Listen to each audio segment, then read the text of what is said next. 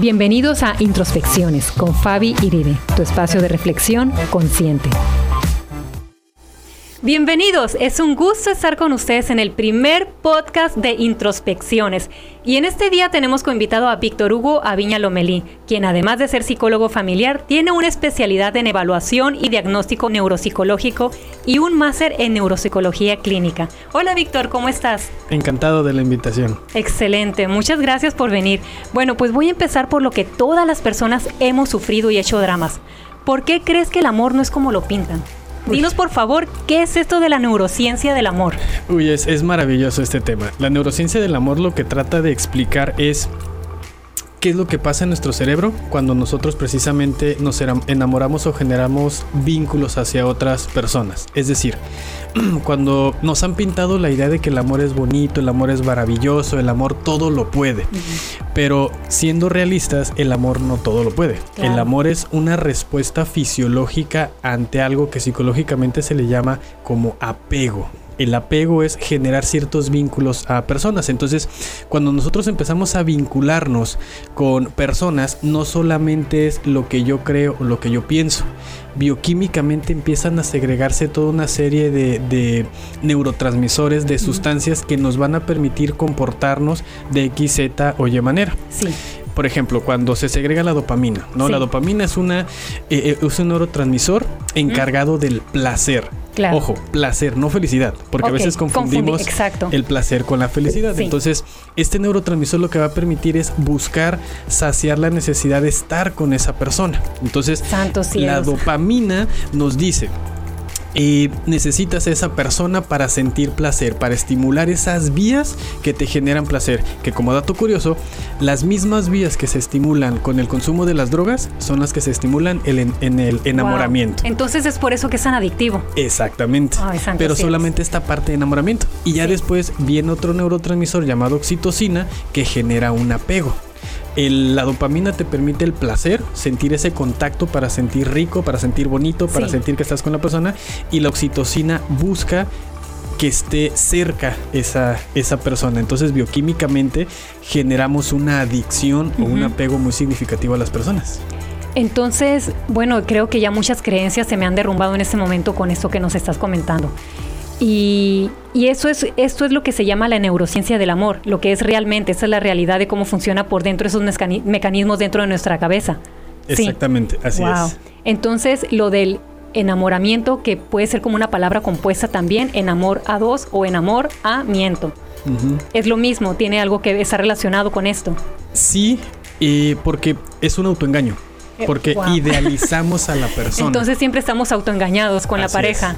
Pero fíjate que también dentro de la misma neurociencia del amor, y no solamente es explicar cómo, cómo funciona nuestro cerebro, sino también aceptar que es un proceso natural. Es decir, cuando nosotros buscamos una pareja, y de manera instintiva va relacionada con la procreación, pero socialmente es más fácil estar con una persona que te acompaña durante muchos años a estar cambiando constantemente de, pareja. Entonces, por naturaleza el ser humano es, vamos a utilizar la palabra infiel. ¿No? Es polígamo por naturaleza, pero ya por cuestiones sociales y de practicidad es mejor mantener la, monogamia. Entonces nuestros instintos van a en su momento a buscar estar con otras personas, pero nuestra decisión de estar con la pareja que amamos es la que nos va a permitir estar con esta persona, ¿no? Dicho eh, eh, de una manera más simple, el enamoramiento como tal es una respuesta bioquímica, pero el amar implica una decisión. Es decir, yo quiero y deseo estar con esa persona.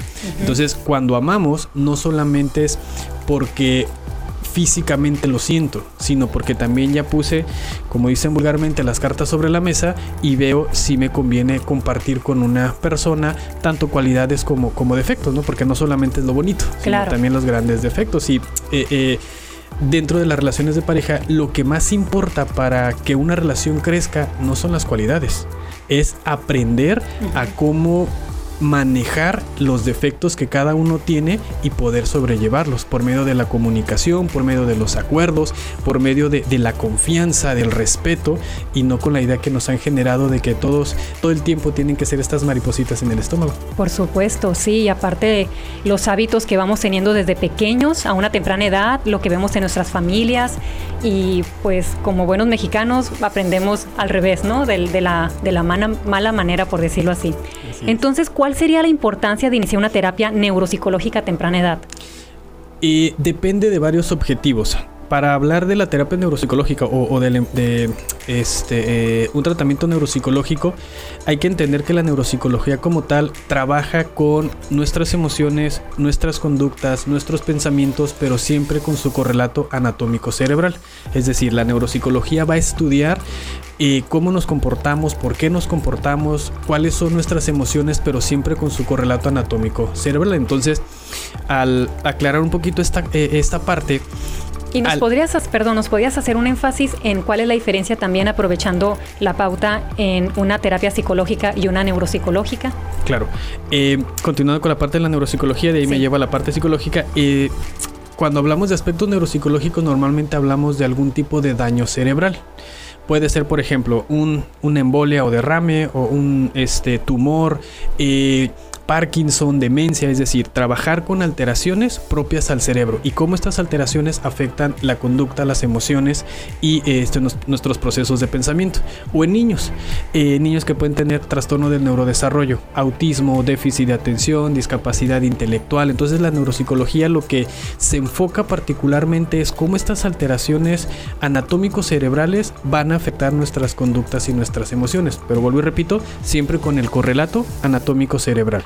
Y la psicología obviamente tiene que tener en cuenta estos factores, pero trabaja particularmente con aspectos emocionales, eh, eh, situaciones que nos hayan afectado durante el transcurso de vida, eh, duelos, este, que en el duelo me puedo referir a la muerte de alguien o a la separación, traumas de la infancia y bueno, muchísimas cosas, pero de tipo emocional, que no necesariamente hay un daño cerebral. Sin embargo, muchos de los trastornos. Puede ocurrir. Claro, exactamente. Por ejemplo, el trastorno de estrés postraumático.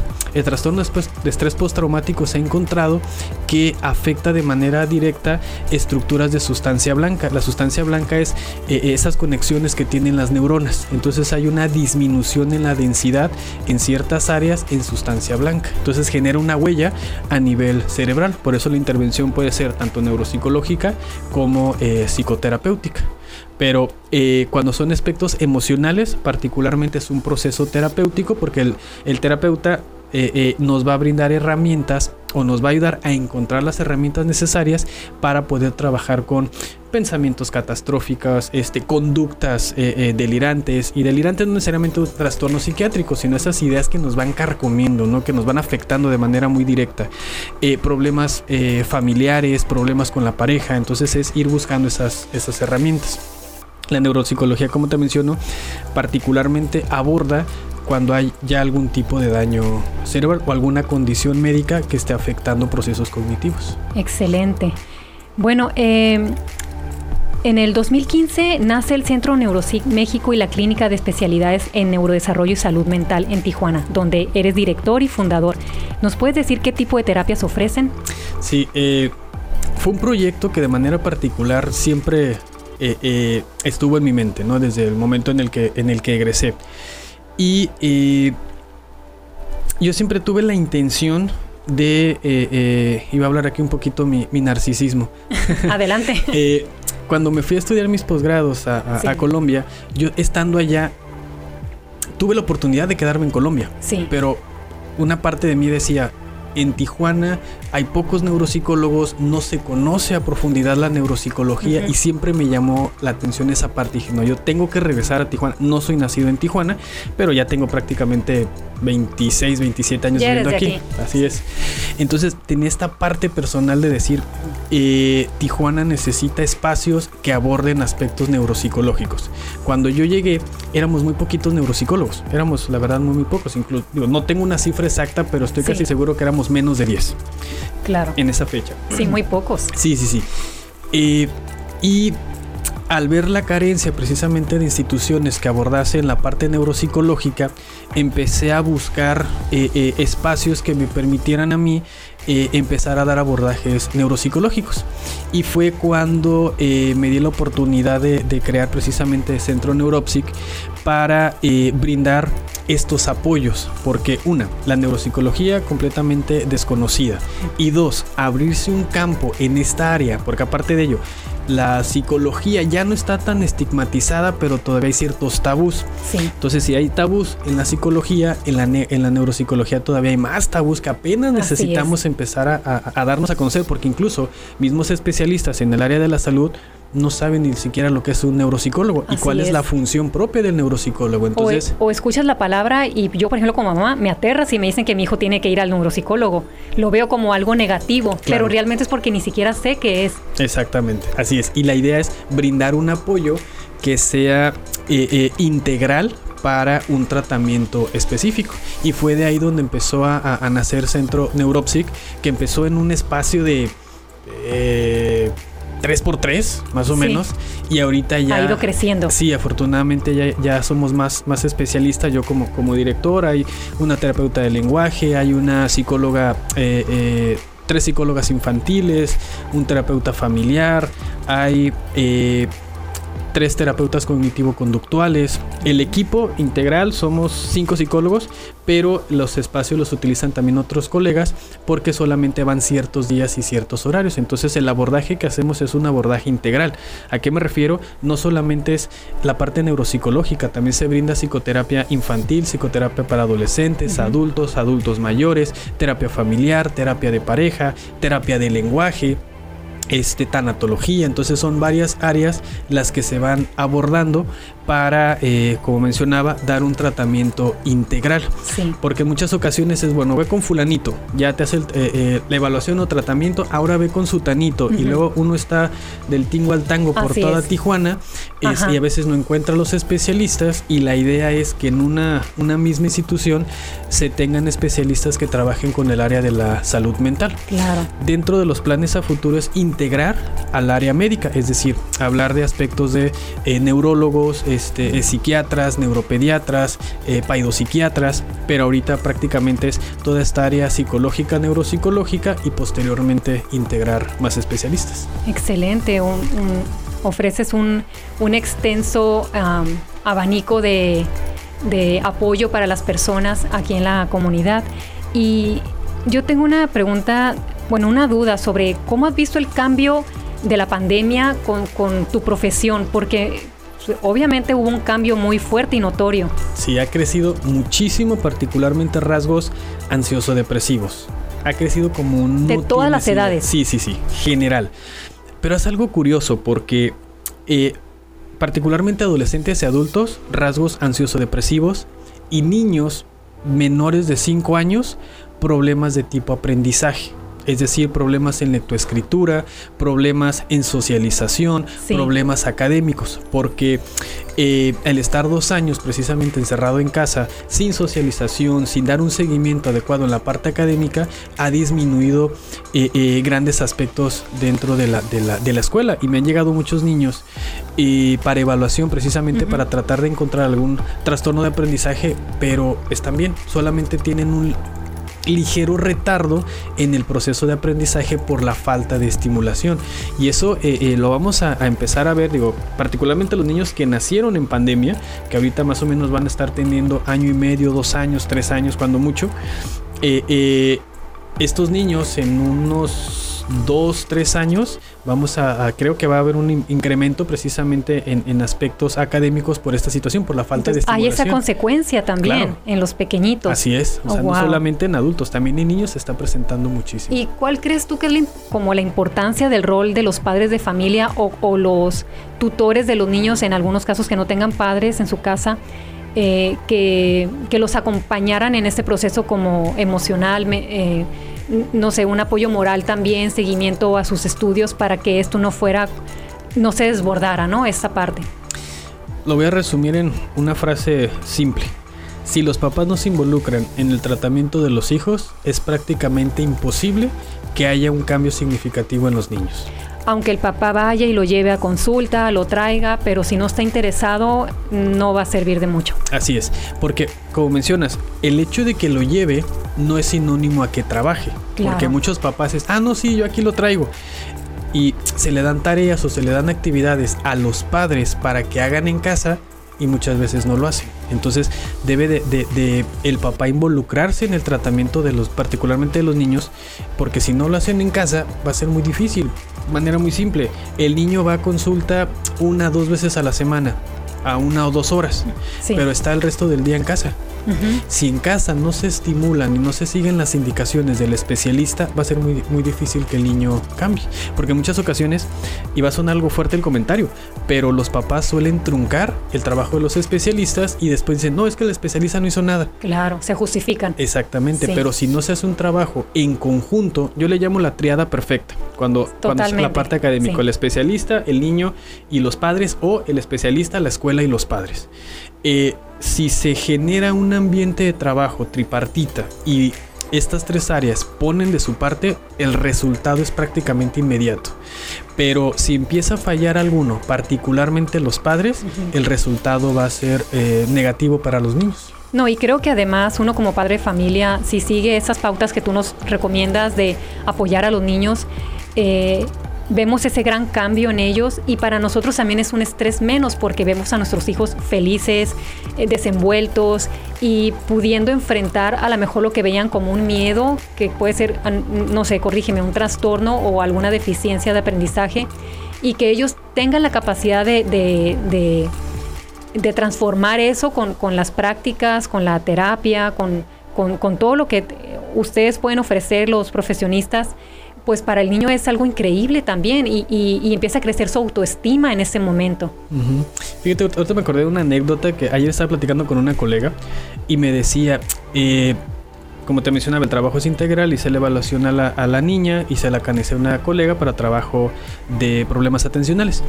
Y la mamá se le acercó y le dijo a la psicóloga, oye, ¿qué, qué, qué están trabajando? Y ya la psicóloga le empezó a explicar el proceso terapéutico. Y ella dijo, es que yo tenía mis dudas de seguir trayendo a la niña porque como siempre la escucho riendo, yo siento que viene solo a jugar. Ah. Y, la, y la psicóloga le dijo, es que estoy utilizando terapia de juego con la niña. Claro. Y si yo me gano esta confianza de la niña y le aterrizo los conceptos a nivel de juego, es más fácil el que ella procese la información y la pueda hacer de manera externa. Porque se tiene como esta idea de que la consulta es ir serio, el niño tiene que estar formalito y, y, perderse esa chispa natural de los niños. Y, lo comento porque, porque a veces se tiene esa idea, que la terapia es algo para que... Eh, que hasta les va a dejar un trauma, ¿no? Haber ido a terapia. Claro, y no, los niños pueden ir jugando y, aprenden mucho más cuando es dentro de la de esquemas de juego que en esquemas tradicionales. Entonces los adultos no nos vamos y nos reímos, o sea, sí salimos llorando nosotros. Claro, en ocasiones, por supuesto. Yo a mis pacientes les digo, nos han vendido la idea de que venir a terapia es siéntate y habla. Pero particularmente siempre les digo, el venir a terapia te enfrenta a tus mejores ángeles, pero también te enfrenta a tus peores demonios. ¿Y sabes cuáles son tus ángeles y tus demonios? Tu reflejo en el espejo. Si no aprendes a, enfrentar tu reflejo en el espejo, no vas a superar ni tus ángeles ni tus demonios. ¿Qué implica? Que es luchar contra uno mismo, empezar a generar cambios.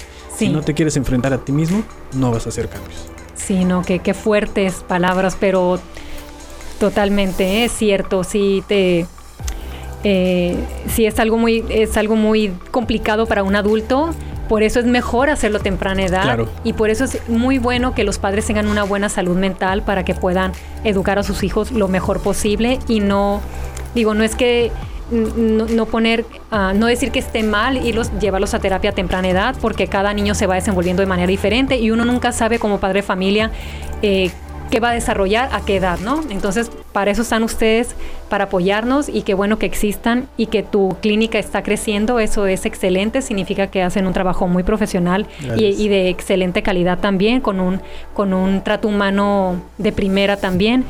Eh, entonces es por eso que, que, el cerebro es el órgano más importante del cuerpo.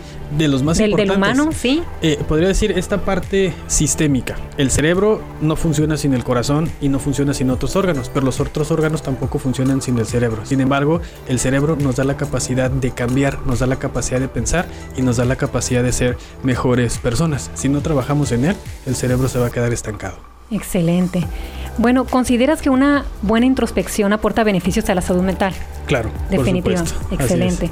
Pues me dio mucho gusto, Víctor, que nos hayas compartido tan valiosa información y, y, nos puedes decir cómo contactarte. Claro, claro, con gusto pueden contactarnos al teléfono 664-210-0815 y con todo gusto ahí les podemos eh, brindar atención psicológica y neuropsicológica. Muchas gracias por la invitación. Al contrario, muchas gracias a ti. Yo soy Fabiola Iribe y te espero en el siguiente episodio de Introspecciones.